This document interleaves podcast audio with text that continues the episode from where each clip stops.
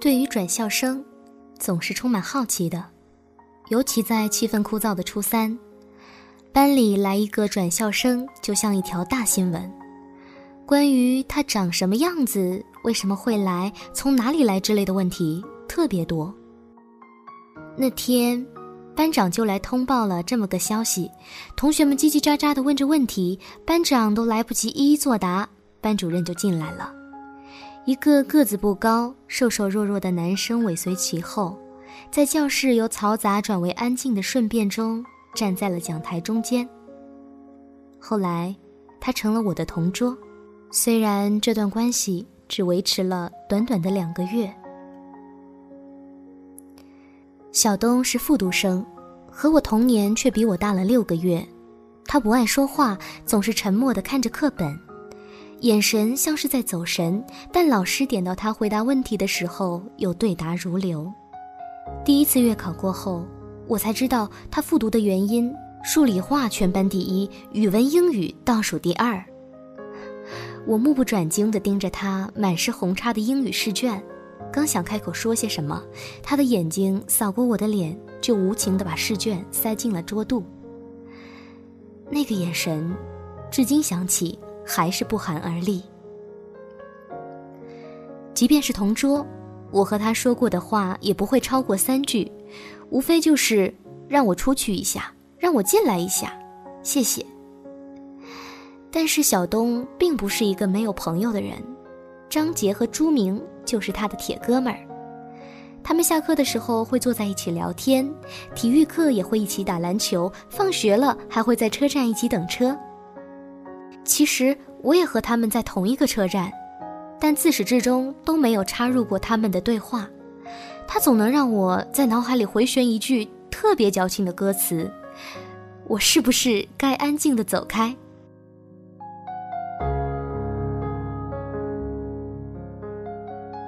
我对他的一次革命性的改变是在化学课上。那天是实验课。同桌两人一组，我问他要不要一起来做实验，他慢悠悠地摇了摇头。我别扭地把试管固定在铁架台上，然后拿火柴点酒精灯。其实我没有告诉他，我很怕点火柴，我就这样硬着头皮划擦了好几下都没点着。我赌气地用力一划，火柴突然燃起，我吓得手忙脚乱，随手一丢，只见他白衬衫的一角着了，我尖叫了起来。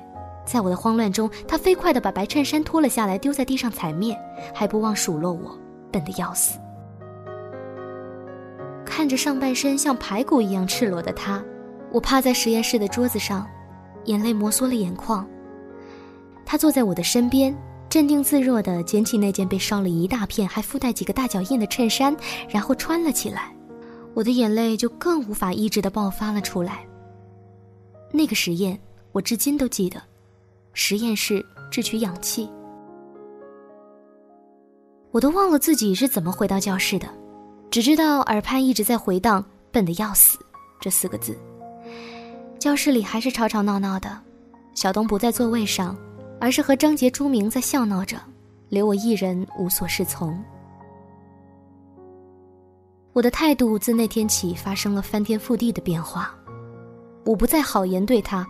我都不懂自己在生什么气，那四个字还不至于让我如此失态，可我就是斤斤计较了。而让我更愤然的是，他对我的敲敲打打、恶语相向完全无视了，还是看他的书、发他的呆、聊他的天。隔壁班一个小混混追我，我故意和李玲在我的座位上讨论这件事，还说了一些非常可笑的理论，诸如死读书的人还不如小痞子可爱。和呆木头朝夕相处，还不如和小痞子谈谈恋爱等等。而小东的眼神从来都是“那你上啊”的调调，这让我简直气得跳脚。最终在他的逼迫下，我真的答应那个小混混了。只见在一个月内，我的总分从全班第五落到第十五，我引以为傲的文科居然被他把差距缩小到了三分。看着他红叉变少的试卷，我咬牙切齿的把自己的试卷。塞进了桌肚。后来我就和小混混说分手了，每天放学我都胆战心惊的，生怕自己在校门外被围堵啊，被抓进小黑屋之类的。为了安全起见，我总是跟在小东他们三个后面，等车的时候也离他们半径五米内，甚至还和他们坐同一趟车，然后再下车换乘。这样忧心忡忡的日子又过了一个月，我的总分已经惨不忍睹到二十名开外了。班主任找来我爸妈谈话，还怀疑是不是小东影响了我的学习，于是换了我们的座位。不是同桌以后，我以为我会很开心，但事实上我更精神涣散了。新的同桌是咱们班大学霸。他见我状态如此之差，有事儿没事儿就给我做中考动员，说来也挺感谢他，不然我估计自己原来的好成绩也就葬送在考场上了。当我觉得风声已过，不用再害怕小混混的时候，我的生活再一次发生了改变。那天的车站格外热闹，站了好多以前不怎么在那儿等车的人。我走近了才发现，不正是小混混那伙人吗？我低着头。有点不敢靠近，然而越是想躲，越是躲不过。小混混一脸狡诈的和他身边的人说：“七班那个女生早就被他玩烂了，本来就是觉得长得不错，看着挺骚，后来发现在床上就是个死人，所以就甩了。他的那些子虚乌有的污蔑让我无地自容，我的脸涨得通红，拳头紧紧握着，我指望用沉默来化解这场浩劫。”然后沉默着，沉默着，身边居然一片哗然了。小东拎着小混混的衣领，拳头举得老高，嗓门也是我从未见过的分贝。你再说一句试试！张杰、朱明上前阻拦，小混混显然也被小东的气势吓退了，最终只是以一句“关你屁事”，灰溜溜的走了。而我始终像个局外人，站在一边，不敢上前，也不敢后退。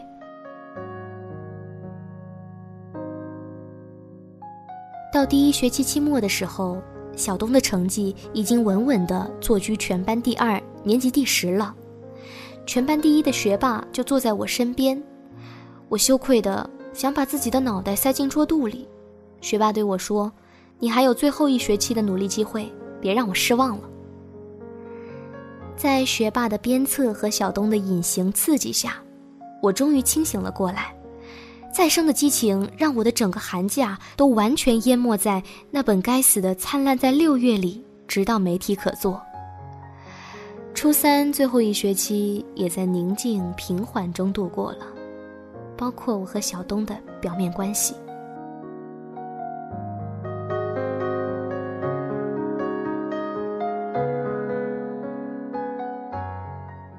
进考场前，我在楼梯口遇到了他。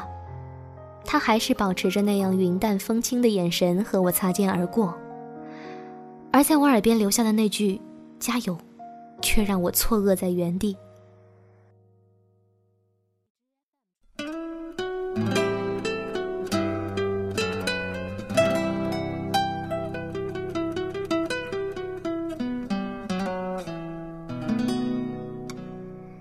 学聚会在 KTV 里隆重举办。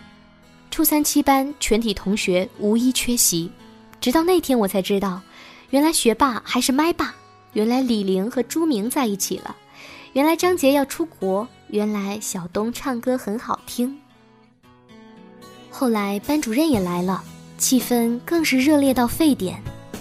班主任说：“陈宁，你不是唱歌挺好听的吗？你和许彦东一起来一首吗？”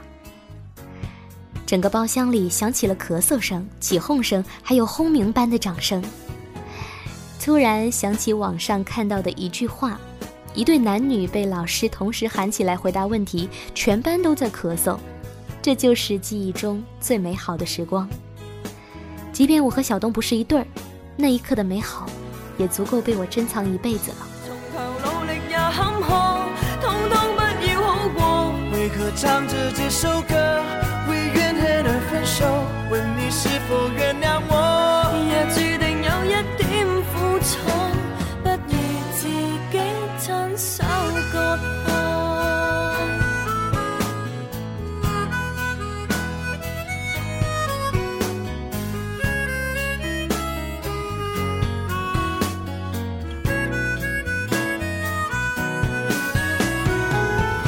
回头吧不要走。不要这样离开我。恨太多没结果，往事重提是折磨。下半生陪住你，怀疑快乐也不多。没有心别再拖，好心一早放开我，从头努力也坎坷，通通不要好过。为何唱着这首回头望，伴你走，从来未曾幸福过。恨太多，没结果，往事重提是折磨。下半生陪住你，怀疑快乐也不多。被我伤，让你痛，好心一早放开我。我记得我们配合的真的很好，好到仿佛真的在一起，好到仿佛真的要分手。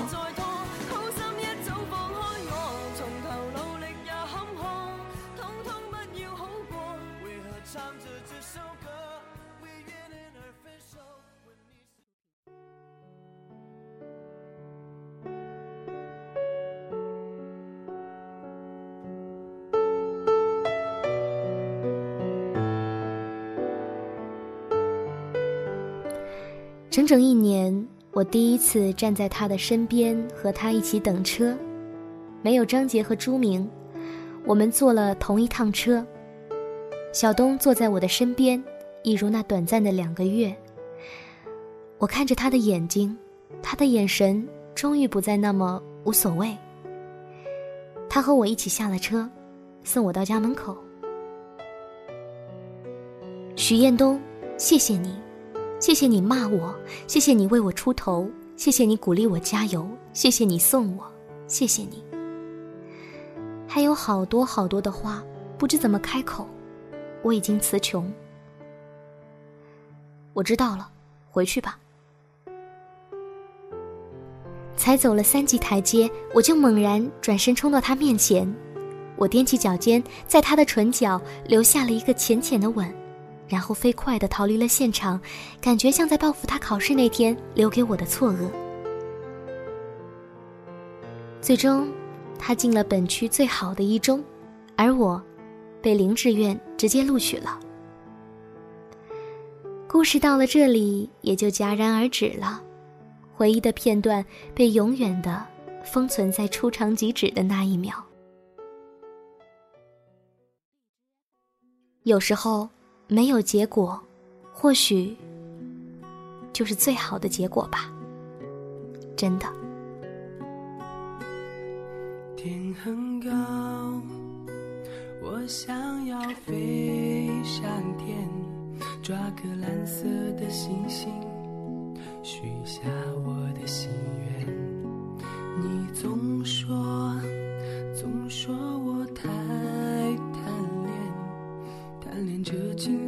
的誓言，微薄的信念。十七岁，下着雨的夏天，你住进我心里面，告诉我什么是思念。雨总下得太缠绵，缠绵那褪色的书签，儿时的玩伴和回也回不去的昨天。我想我会藏好我的伤，如你所愿，在太阳出来的时候，把所有孤单统统晾干。我想你会忘了我的好，走过陌生的街角，你用校服的裙摆和我说最坚定的再见。